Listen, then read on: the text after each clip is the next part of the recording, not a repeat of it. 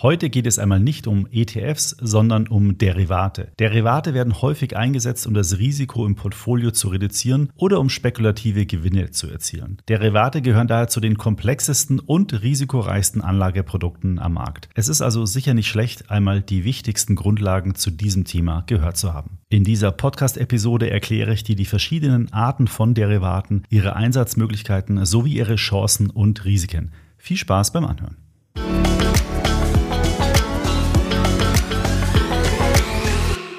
Du hast es im Intro schon gehört, heute geht es um das Thema Derivate. Und fangen wir doch am besten gleich mal mit einer Definition an. Was ist denn eigentlich genau ein Derivat? Ein Derivat ist ein Finanzinstrument, dessen Wert sich immer von einem Basiswert ableitet. Und ein Basiswert kann beispielsweise eine Aktie, ein Index, ein Rohstoff, eine Währung oder auch ein ETF sein. Der Kurs eines Derivats hängt immer im Wesentlichen von der Entwicklung des Basiswertes ab. Die sind also immer miteinander gekoppelt. Das erklärt auch den Ursprung dieses Wortes Derivat, weil das stammt nämlich aus dem Lateinischen und leitet sich von dem Verb derivare ab, was eben ableiten bedeutet. Der Handel mit Derivaten ist viel, viel risikoreicher, als wenn du die Aktie oder den ETF selbst handelst, weil eben Derivate häufig mit einer Hebelwirkung gehandelt werden. Du kannst also hohe Gewinne damit machen, aber du kannst auch sehr schnell richtig ordentliche Verluste erzielen. Derivate werden hauptsächlich von Finanzinstitutionen, also Banken, Versicherungen, Hedgefonds eingesetzt, aber auch immer mehr private Anlegerinnen und Anleger setzen inzwischen auf Derivate. Warum Derivate eingesetzt werden? Die drei wichtigsten wichtigsten Gründe, die möchte ich jetzt mit dir kurz mal erläutern. Ein wichtiger Grund ist gerade im institutionellen Bereich, aber auch im Bereich der Unternehmen das Thema Absicherung. Stell dir vor, du bist ein Unternehmen, bist auf internationalen Märkten tätig, du kriegst jetzt deine Waren bezahlt in US-Dollar, musst aber beispielsweise deine Rohstoffe in Euro einkaufen und du möchtest hier natürlich die Wechselkursschwankungen ausschließen. Da kannst du dich über Devisentermingeschäfte eben gegen die Wechselkursschwankungen absichern.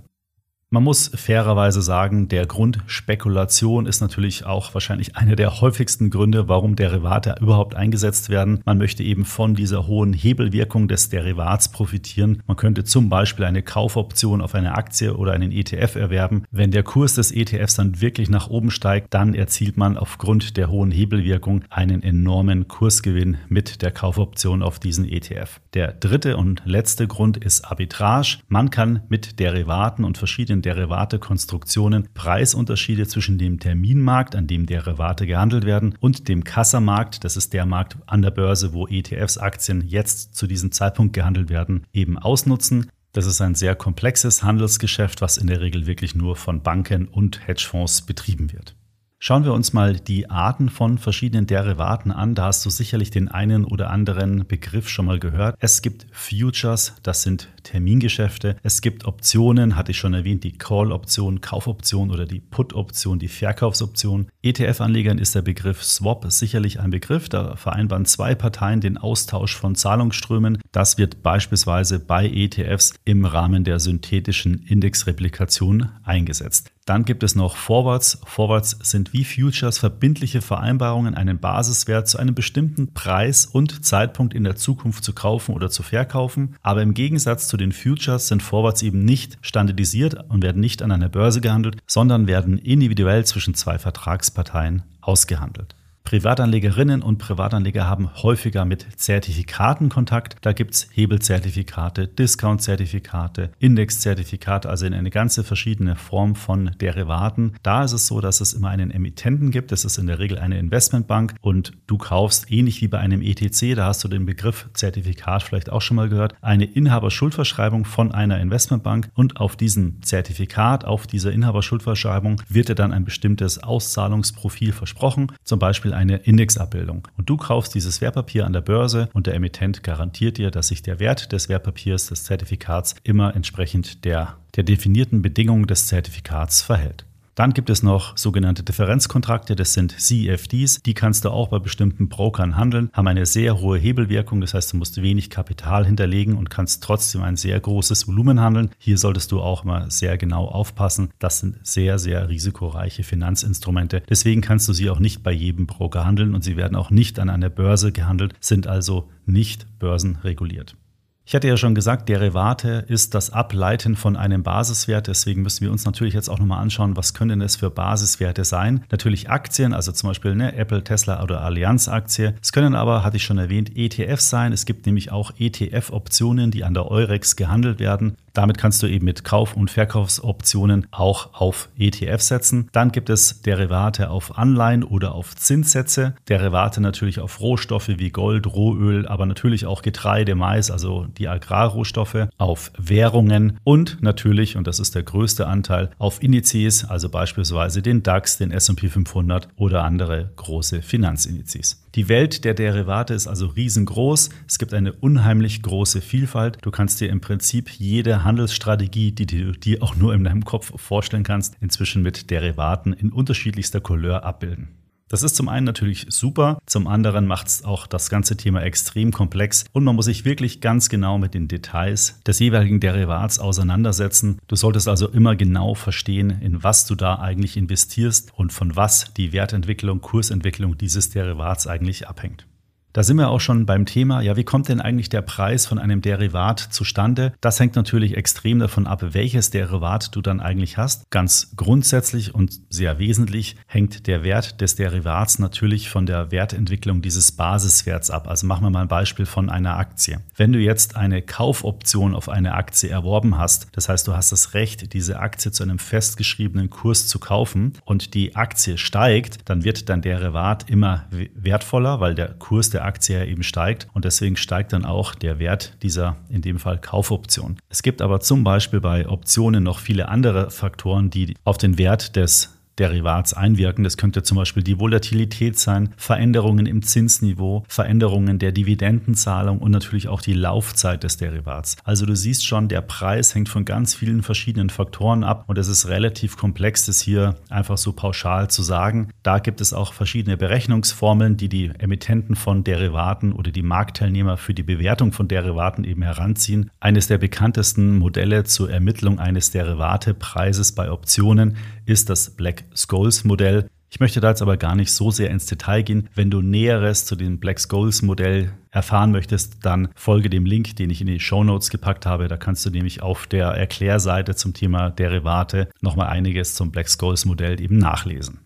Aus den vorherigen Ausführungen ist ja schon so ein bisschen durchgeklungen, dass Derivate sehr, sehr risikoreich sind. Und deswegen möchte ich nochmal kurz auf zwei, drei Risiken bei dem Einsatz von Derivaten nochmal explizit darauf hinweisen. Ich hatte ja erwähnt, dass der Preis von Derivaten von der Wertentwicklung des Basiswerts abhängt. Und je nachdem, wie dieses Derivat ausgelegt ist, können eben schon sehr kleine Marktbewegungen zu sehr, sehr starken Veränderungen des Preises des Derivats, sagen wir mal in dem Beispiel nochmal, der Option führen.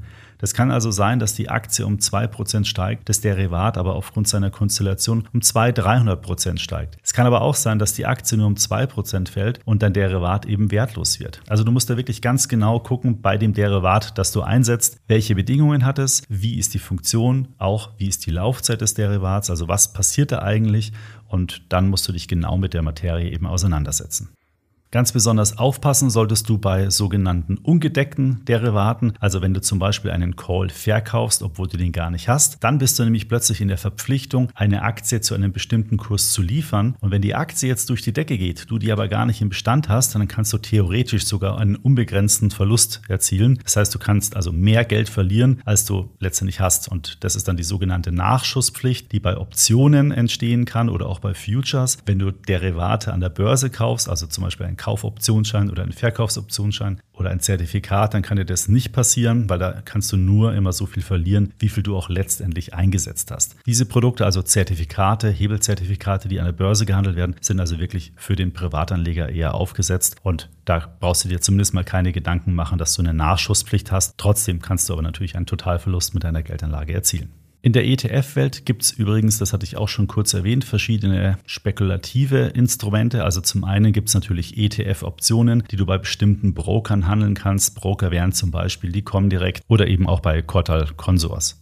Du kannst aber auch mit ETFs, zum Beispiel Short-ETFs oder Leveraged ETFs, auf fallende Kurse setzen oder gehebelt sogar auf fallende oder gehebelt auf steigende Kurse. Also hier hast du auch die Möglichkeit, mit einem gewissen Hebel in die ETF abbildenden Märkte zu investieren. Und es gibt auch noch inzwischen verschiedene ETFs, wo sogenannte Covered Call Strategien durchgeführt werden, also wo innerhalb des ETFs verschiedene Derivate-Strategien ausgeführt werden.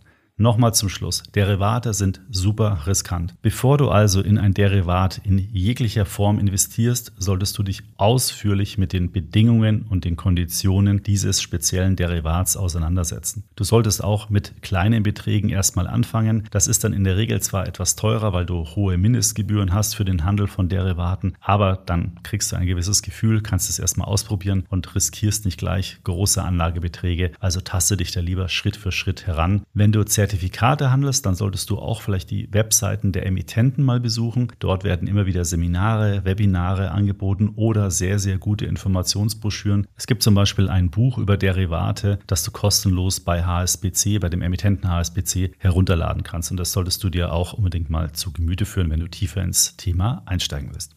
So, das war schon die kleine Reise in die Welt der Derivate. Heute mal ein ganz spezielles Thema. Wenn du weitere Informationen zu dem Thema haben möchtest oder vielleicht nochmal in Ruhe alles nachlesen willst, findest du in den Show Notes verschiedene Links. Einmal zu einem Artikel, wo das mit den Derivaten nochmal Stück für Stück erklärt wird. Dann packe ich dir nochmal einen Link rein, wo du dich in das Thema Short ETFs nochmal einlesen kannst. Und es gibt auch bei uns auf der Webseite extraetf.com einen Artikel zum Thema ETF-Optionen. Also wenn du da tiefer in das Thema einsteigen willst, findest du bei uns eine Menge Informationen dazu. Ich bedanke mich für deine Aufmerksamkeit, freue mich, wenn du den Extra ETF Podcast in der Apple Podcast App oder auf Spotify entsprechend bewertest. Würde mich persönlich natürlich sehr freuen. Bis zum nächsten Podcast.